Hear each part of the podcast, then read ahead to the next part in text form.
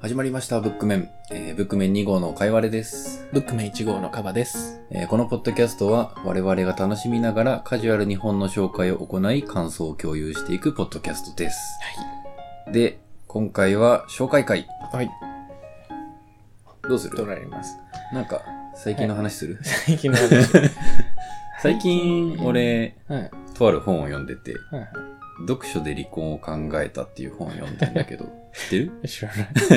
これ、炎上等々、あ田辺聖也っていう二人の作家がいて、この二人夫婦なんだけど、うん。夫婦で相互理解を高めるためにうん本をお互いに紹介して、はいその感想をエッセイで書くっていう。あブックメンう。そう。これブックメンじゃんって 俺思ったんだよね。いや我々夫婦ではない ですけど。なるほどいね。やそういう本。いや、さすがに、こう、作家だから、すげえ文章うまいし、紹介もうまくて。まあもちろんね。うんいや、我々はだって 声声で一発勝負ですから、そんなね、いくらでも遂行が可能な文章とか、比べられたら困りますよ。いや、あと、炎上と普通の文章を書けるんだって 思うよね。普段からそれで書いうてくんいるや、普通に面白い文章を書くんだよ。いや、あの人ね、その題材が特殊なだけで文章はめちゃくちゃ うまいんです。そうなんだよね。うまさを感じるわ。いいですね。うん、最近よん読んでる途中の本。はい、うん面白そうですね。うん、まあ、今作の、今回の紹介作ではそう、違ないんう で。すよね。なるほどね。紹介する紹介しますか。じゃあ、かおちゃん、どうぞ。はい。えーっと、はい。じゃあ、紹介をしますが、あのですね、事前にちょっと話し合いをして、うん。今回ミステリーかなとか言ってたんですはけいはいど、はい。ちょっと思いつかなくてですうね、ん、あの、5秒で決めた紹介作なので。今これかなって決めたもんね。はいはいはい 私ん家で撮ってるんでね、うんあの本はいっぱいあるんですそようそうそう。で、えーまあ、タイトルから紹介しますと、うん。えー著者は中村ヤニオさんになるのかなカフィア。うん。でタイトル、えー ちょっと長いです。うん。ダブルクロスザサードエディション、リプレイメビウス1、えー君だけが望むすべて。 長い。俺、タイトルの長さにもちょっと理由があってですね。で、その前に、一つ断っておくことがあって、はい。これ小説家って言われると微妙です。あ、そうなんだ。はい。というのを、ちょっとタイトルの解説をしながらうおん。送りするんですが、うん。えまずですね、これ、作品としてのタイトルは、メビウス。はいはい。で、丸一、君だけが望むすべてだからっていうのはこれ、シリーズというか、うん。計3本出てて、うん。その中の1作目のサブタイトルみたいなもうの。ん。なので、まあ長いんですけど、メビウスとうん。思ってくれればいいです。はいはい。で、小説というと微妙ですと言ったのは、その前の部分でですね、うん。ダブルクロス・ザ・サード・エディション・リプレイって書いてあるんだけど、おリプレイというのがございましリて、プレイというのはは、い。あのー、TRPG ってご存知です知っかてますよ。はい。やったことはないけあど。のー、まあ、皆さんに説明すると、うんえっ、と、まあ、コンピューターでね、ドラクエとか FF みたいなロールプレイングゲームがうん。あると思うんですけど、うん。あれの大元になったのは、ボードゲームなんですね。うん。。みんなでお話を作っていくっていううん話でして、えープレイヤーとしてはですね、一人が1キャラクター、僕魔法使いやりますとか、うん僕勇者やりますとかっていう、一人が1キャラを担当して、それに対してお話を進行する役の司会者みたいな人がいて、うん。でこういう状況ですけどどうしますかっていうのをプレイヤーに投げかけて、ういん。や、そうなら僕はこうしますよっていうのを返して、うん。で、それを受けて、じゃあそうするならこうなりますと。そういうふうにまた、えーゲームマスターがね、うん。物語を進行してっていう風にやり取りをしてですね、あの、みんなでお話を作って楽しむっていう遊びうがんあったんですよ。面白そうだよね。面白いですよ一回はやってみたいんだけどあ。今度やりましょう。うん、やりましょあの、で、そういう TRPG、テーブルトーク RPG と日本で呼ばれてますけう。ど、うんと呼ばれるものがあって、うん。で、リプレイって何かというとですね、うんその遊んだ風景、はいはい。でみんなでおお話を作るじゃないですうか、ん。で。作ったお話を他の人が読めるようにうん。書き直してうん。作った一本の作品というのがリプレイと呼ばうれるものです。ん。なので、これ小説というと微妙ですって言ったんですけど、うん。あ話の進め方はさっき言ったように、キャラクターがこういうことをしますっていう宣言に対して、うん。ゲームマスターが、じゃあこうなりますってはいいはうい。ふうに返していくという形式なので、基本的にですね、その全員のセリフが交互に書かれて、話が進行していく感じにあなります。なので、文章形態としてはですね、小説というよりは、脚本みたいな。あ。はいはいはい。このキャラがこう言いました。うん。で、GM がこう言いましたっていう書き方になってるんですね。白中。本当だ。こんな感じで。なので、ちょっと普通の小説を読む感じだとうん。難しいんですが、うん。あの、この作、非常にストーリーが良くなっていてですね、うーん。面白いのでう、ん。作品を紹介したいなと思って取り上げました。うん。はい。というタイトルの解説はいはい。TRPG ね。 TRPG のリプレイです。 TRPG って、毎回やるごとにストーリーは変わっていくのえっとね、あの、まず、ゲームマスターと呼ばれる人がう、ん。基本的にはシナリオを準備していくんうんです。そうだね。で、例えば、で戦闘とかめっちゃ時間かかるんですよ。あ、そうなんだ。なので、一回遊ぶときに、じゃあ今日は、えー洞窟をゴブリンが荒らしているので、うん。その事件を村人に解決するよう依頼された皆さんが解決するまでの話をやります。はいはい。とか。そんな感じで、うん。まあ、一本で何がしかのこう、解決をするところまでっていうので終わりうまーす。ん。で、遊び方によっては、じゃあ来週また同じメンバーで集まって、うんゴブリン退治が終わった次の話をやりましょうっていうこともできる し、またじゃあ新しいキャラクターになって、えじゃあ今度は宇宙に飛び立ちますかとか、ー、はあ。してもいいわけですね。うん。だから遊び方は自由で。えー、中身の話しますか中身の話をしますか。まあ、うん。えっ、と、まあお話が非常に魅力的だと言ったんですけど、うん今作シナリオが非常に面白くてですうね、ん。えーまあ、概要としては、非常にベタな、ガールミーツガールというか、あの、女の子が主人公はいで、はいはい。で、えっとですね、その子が、あ、最初に言っとくとこれ、RPG なので、はい。みんな特殊能力とか持ってはいはまいす。はい。魔法的なものが使えます。まあまあ当然ね。うんこの辺の説明は、あの、番外で読む前にしておきますが、うん。まあちょっと長くなるんで、うん。紹介ではしないですけど、うんまあそういう特殊能力を持ってる女の子がう、ん。エージェントみたいな感じでう、んある学校に派遣されるところかはいはらい話が始まります。うん。で、そこに他の女の子がいて、うん。その子と出会い、うん。えーで、まあそのエージェントが派遣されたのには理由があってうん、もともとその学校にいたエージェントが失踪したところからうん。ストーリーが話始まるんですね。うん。で、なぜその人が失踪したのか。うん。でその人は失踪する前に一つだけメッセージを残していて、うん。この中に裏切り者がいる。はいはい。というメッセージだけ残して失踪してるんだけど、うんじゃあ、裏切り者っていうのは具体的に何を指していて、うん誰なのか、うん。でどうしたらそれが解決するのか、なぜ失踪したのかっていうのを、えー解決していくストーリーになっている。とてもゲーム的ですね。ゲーム 的です。で、しかもそのシチュエーションは用意されてるんだけど、うん。そのキャラクターがどうするかっていうのはプレイヤーに左右されているので、あの、自分だったらどうするかっていうのと、このキャラクターを担当しているプレイヤーだったらどうするかっていうのが、あの、非常に対比として面白いといううか、ん。キャラクターを操作している人たちがうん。結構個性的な人が多いので、うん。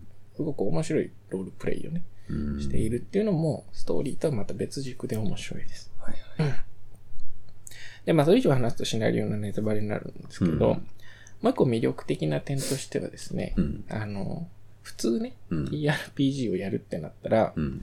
僕、僧侶、うん。僕、魔法使い、うんみたいな感じで、で全員キャラクターを用意して、うんで、せーのでストーリーが始まるんですよ。うん。じゃあみんなが出会うところから始めましょう。はいはい。ところが今作はですね、あの、各自、キャラクターごとに秘密を持ってる。へえ。だから僕はこういうキャラクターですっていうのは知ってんだけど、うん隣の人がどういうキャラクターかわかんない。うん。もしかしたら敵かもしれない。ああ。ってう。いう状況で、徐々に出会っていって、はいはい合流していくんですねう。ん。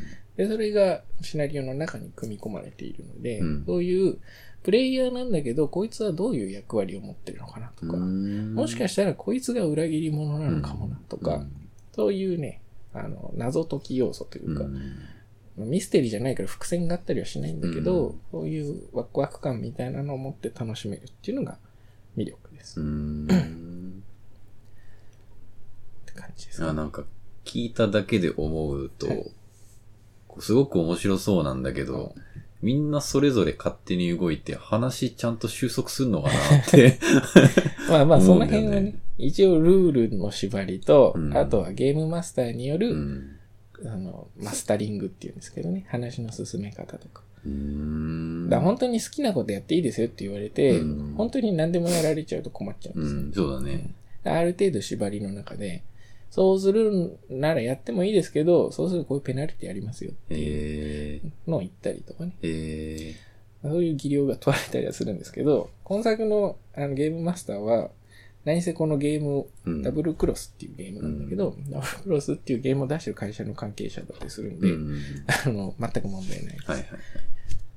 これは、セリフはゲームをやってる感じのセリフになるのえっとね、ゲームやってる時に、うんなりきってセリフを言ったり、はいあるいは僕のキャラクターはこういうこと言いましたって宣言したり、あこのスタイルは自由なんだけーあ、そうど、なんだ。リプレイの中だと、うん。あの、キャラがこういうセリフを言いましたっていう、キャラのセリフとして全部書き直されてるのうで、どういうプレイされてたかわかんないんですけど、まあ、こんな気にならずに読めます。いや、なんか面白そうだな。読んだことがないからな、そういうのを。そうなんですよ。だから、あの TRPG を体験したことがない人が、うん。 TRPG ってこんな感じなのかなっていあう、ーとっかかりになるかなと思いましはて、いいサンプルとしてね、PRPG 未経験者に紹介して読めんのかっち ゅう、まあ、じある種の実い や、験として、楽しみですわ。 今回ご紹介したいです。いいじゃん。はい。うん。で、まあ続きもあるんですけど、とりあえず一作目だけうおん。返しします。はい。まあ、もし気に入ったら続きもお渡ししますが読、みます。はいお願いしますはーい以上です。はい。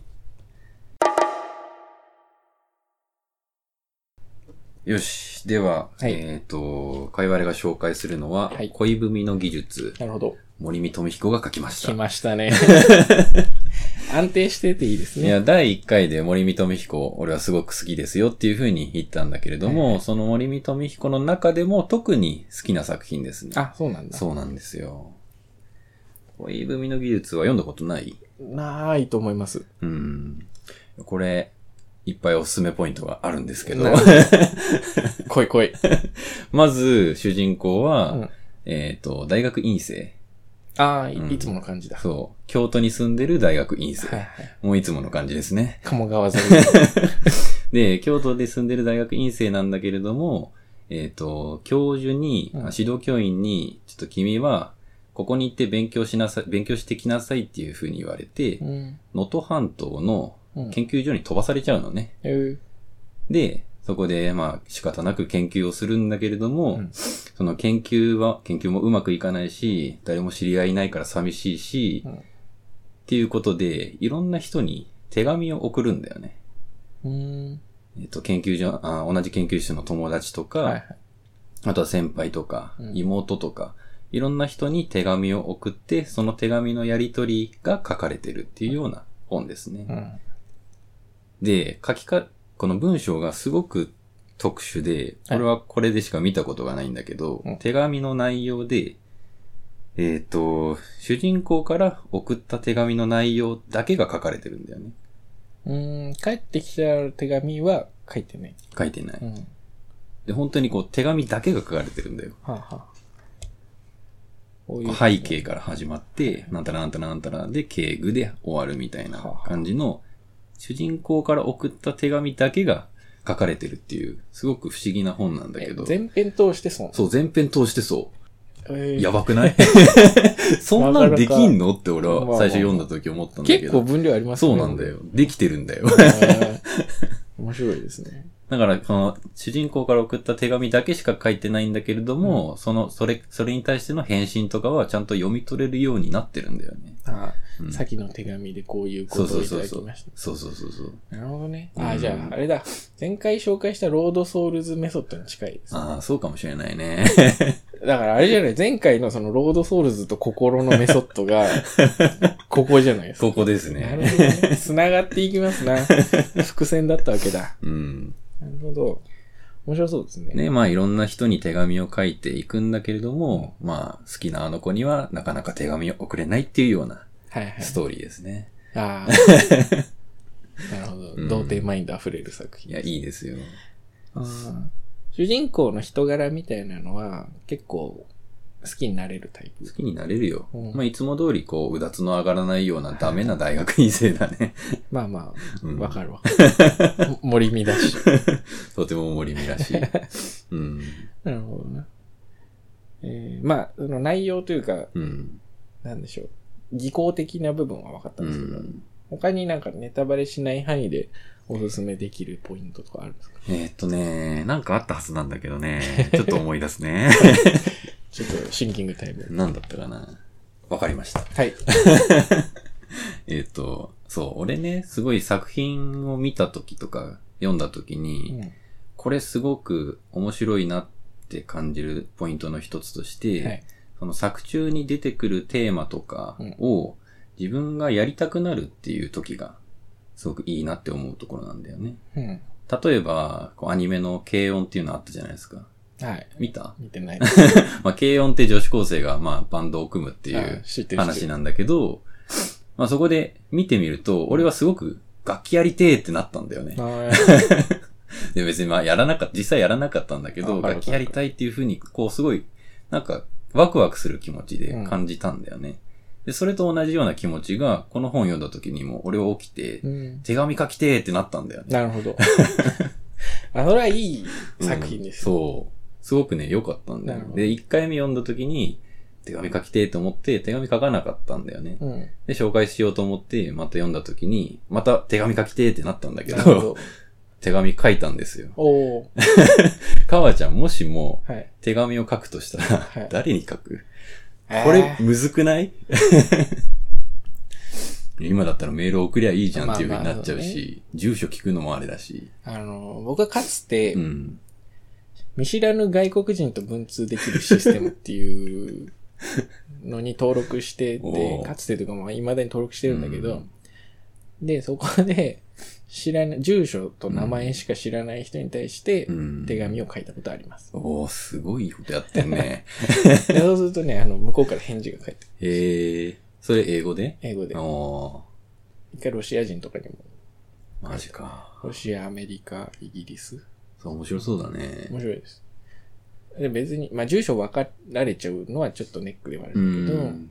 ただ、あの、本当に、絶対接点のないであろう人とコミュニケーション取れるっていうので、えあとはね、僕、多分知り合いに手紙書けないんです。ー、いや、わかるよ。悲しくて。だから僕あは、知り合いっていうか、う。うんんそう、あのね、親しい人とかそうそうには書けないかうんいら、書くなら、ほそういう全く接点のない人うか、んあるいはですね、ラジオ番組。ああ、ラジオ番組はね、書きやすいかもね。うん。とは、もう逆にめっちゃ近い人うがんそれこそ恋人とかにうん改まってあなあ、んかそれは書伝えくることあるかもね。親とかはいはい。ぐらいですかね。うん。いや、俺もう誰に手紙書こうかなってすげえ考えて、うん友達は別に会うからか書く必要あんまないしなっていうふうに考えたときに、えっと、高校の頃の担任の先生にえー めっちゃいいじゃないで手すか。紙を書それいたんですよはいはい。まあすごく久々で全然会ってなかったし、うんうん。近況報告も兼ねて、今こんな感じです。先生は、まだ先生やってますかみたいな感じのことを送ったんですよ。そして先日ちゃんと返事が返ってきたんですよ。おー優しい。いやーよかったね。なんかこう、よかったね。いや、こ手紙ってこうかーって。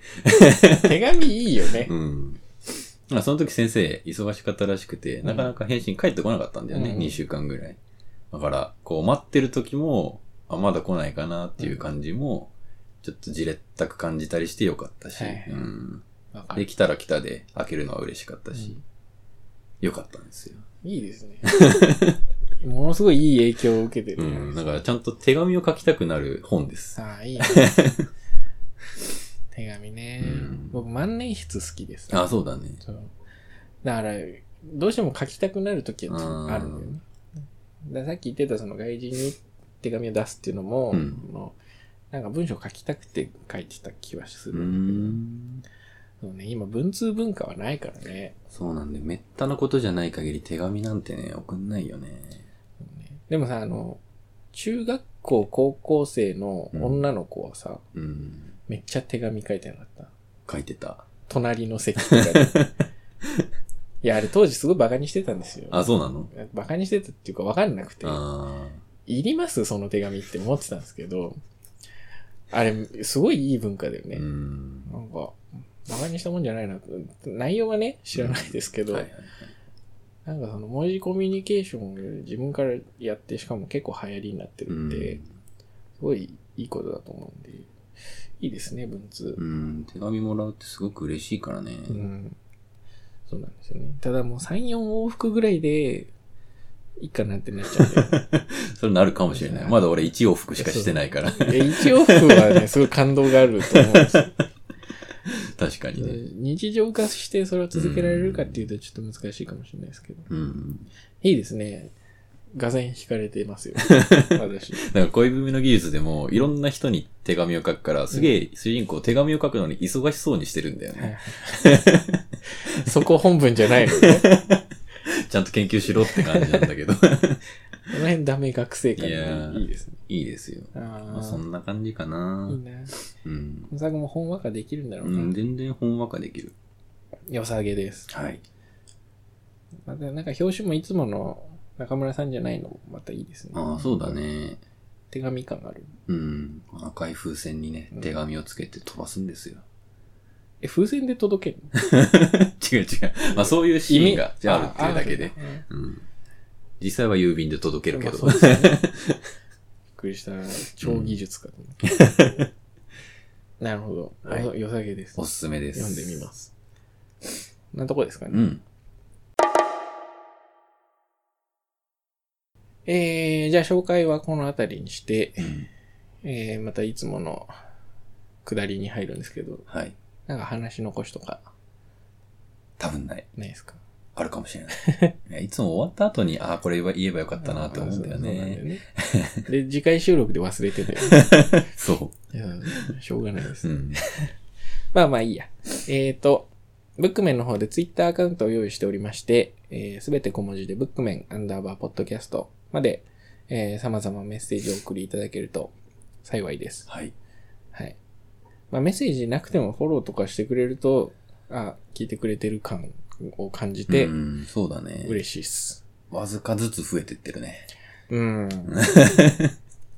どうなんでしょうね。どうなんで、聞いてる、聞いてる人いるのかな まあって別になんか聞かせるのをいっぱい広まれとは思わないですけど、うんそうそうそうなんていうか、せっかくやっ てる、そう、うんだからね聞いてくれるに越したことはない。 1億分の3ぐらいは刺さる人はいるかと思ってるので、そうだね。ぜひ刺さっていただきたい。はい。はい。というところで、はいお。願いします。ということで、今回紹介会終わります。終わります。はいさよなら。さよなら。